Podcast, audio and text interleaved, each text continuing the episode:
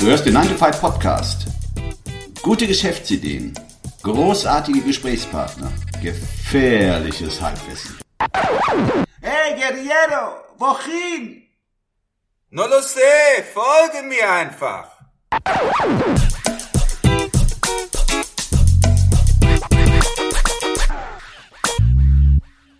Und jetzt du, lieber Christian, wirst du natürlich eine ganz andere Seite aufzeigen wollen, nicht? Naja, so anders ist die gar nicht. Ich bin, bin dann der Freelancer mit Side-Hustles. Also dieses Freiberufler-Ding ist ja gar nicht so viel anders als das Angestellten-Dasein. ja. Du hast zwar die freie Zeiteinteilung oder eine freiere Zeiteinteilung und keinen Chef, aber du tauschst immer noch Zeit gegen Geld. Ja. Und das hat seine ganz eigene Dynamik und auch seine, finde ich, seine ganz eigene Begrenzung. Mhm. Und für mich war es deshalb auch interessant, andere Optionen äh, mir zu schaffen. Und so ein bisschen aus diesem, aus dieser Begrenzung rauszukommen. Also letzten Endes siehst du keinen Unterschied zwischen Keinen großen, nee. zwischen mir und abgesehen davon, dass ich, äh, ich weiß genau, Digital Nomad mit Gehaltsstreifen. Aber so gesehen ist es ja wirklich kein Unterschied, oder? Kein großer Unterschied. Ne? Ich glaube, das ist ein bisschen Mythos, dass Ja. diese, dass dieses Freelancer-Ding so, so frei ist. Ja. Ähm, eben aus dem Grund, dass du immer noch Zeit gegen Geld tauschst. Ne? Und da natürlich auch Gefahren drin liegen. Ne? Was ist, wenn du mal krank bist? Was ist, wenn keine Aufträge reinkommen? Ja. Und als Kreativer, das war für mich auch ein Thema, die Kreativität hört ja nicht auf in dem Moment, wo du keine Aufträge hast. Ja. Und das wollte ich halt nutzen, diese Energie wollte ich halt nutzen und habe dann irgendwann angefangen, nebenher noch Projekte zu machen. Und das Erste, was ich gemacht habe tatsächlich, das ist wahrscheinlich auch ungefähr zehn Jahre her, das war ein Online-Produkt und das habe ich Webtextomat genannt. Okay. Und die Idee war, dass ich zu, zu der Zeit habe ich relativ viele Webtexte geschrieben und manche haben sich wiederholt oder waren strukturell sehr ähnlich und dann habe ich gedacht, Mensch, es gibt Templates für Design, Ja, ja. ne?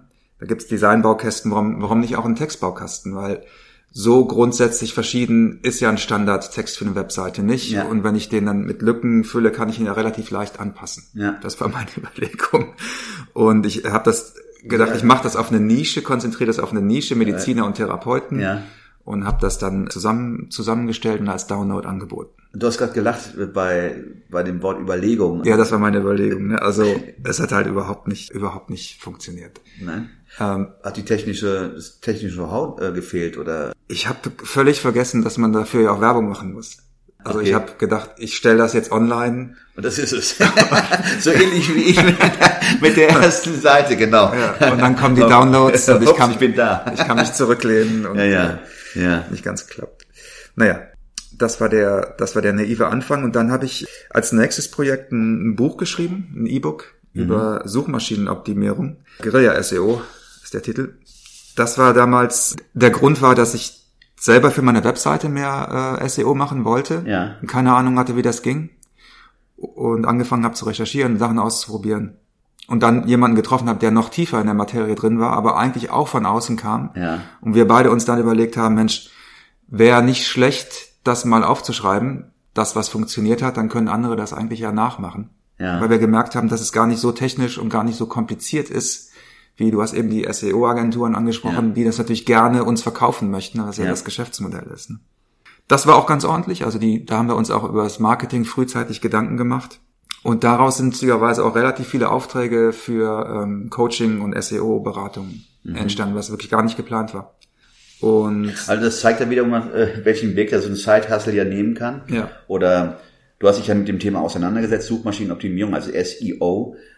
Und das ist mal aus dem Blickwinkel eines, kann man sagen, eines blutigen Anfängers, Genau. der sich das Thema erarbeitet. genau. Und hast sicherlich dann dadurch auch viele Leute angesprochen, weil sehr oft hat man es ja das Gefühl, das war bei mir zumindest Dass man- so, von oben herab Ja. behandelt wird und äh, du kommst zu uns, wir sagen dir, wie du SEO machst und du musst nicht wissen, wie, das ist eine Blackbox für dich. Ja, wie so ein- beim Arzt. ne? Genau, Man bekommt ja, da irgendwelche ja, Begriffe um genau. die Ohren. Ja, Ähm, Gut, du hast dann, dann vielleicht festgestellt, du hast dann dadurch auch viele Leute angesprochen.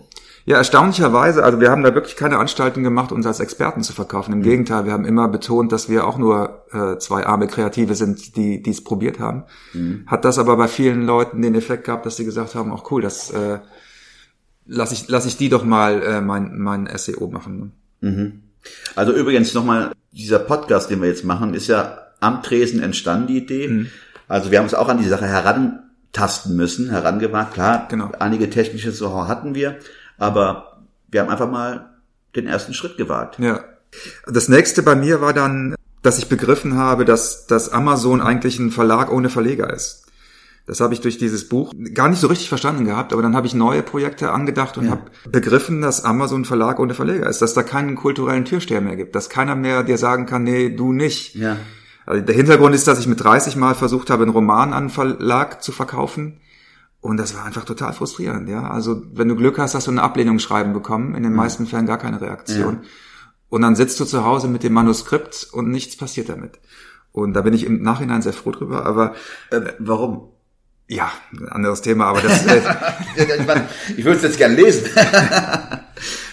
genau, und ja, das ist bei aller Kritik, die Leute an Amazon haben, ist das für mich auch, ist Amazon auch wirklich Demokratie. Ja. Das ist jeder, jeder kann publizieren und die Leser entscheiden, ob ihnen das gefällt oder ob ihnen das nützt oder nicht. Und Okay, ja, ja, das ist, äh, wir werden es an einer Stelle auch mal nennen, das ist die Demokratisierung des, des Buchverlegens, oder? Mhm. Großartig, ja. Ja, das ist meine Situation, genau. Ja, ihr seht, äh, ihr kommen, wie nennen wir uns am besten mal? Wir sind ja auch nicht jetzt die Experten von Herrn. Wir- Was immer gefährliches Halbwissen, ne? Genau, gefährliches Halbwissen, genau. So, genug über uns. Und in der nächsten Episode geht's um unsere Mission. Oh, genau. Mission Impossible. Mission Why. Alles klar. Wir freuen uns auf euch. Bis später. Alle im Podcast erwähnten Ressourcen und Links findet ihr auf unserer Webseite 9to5.de. Das ist 9 wie ja, die Zahl 2 und das englische 5 wie in High Five.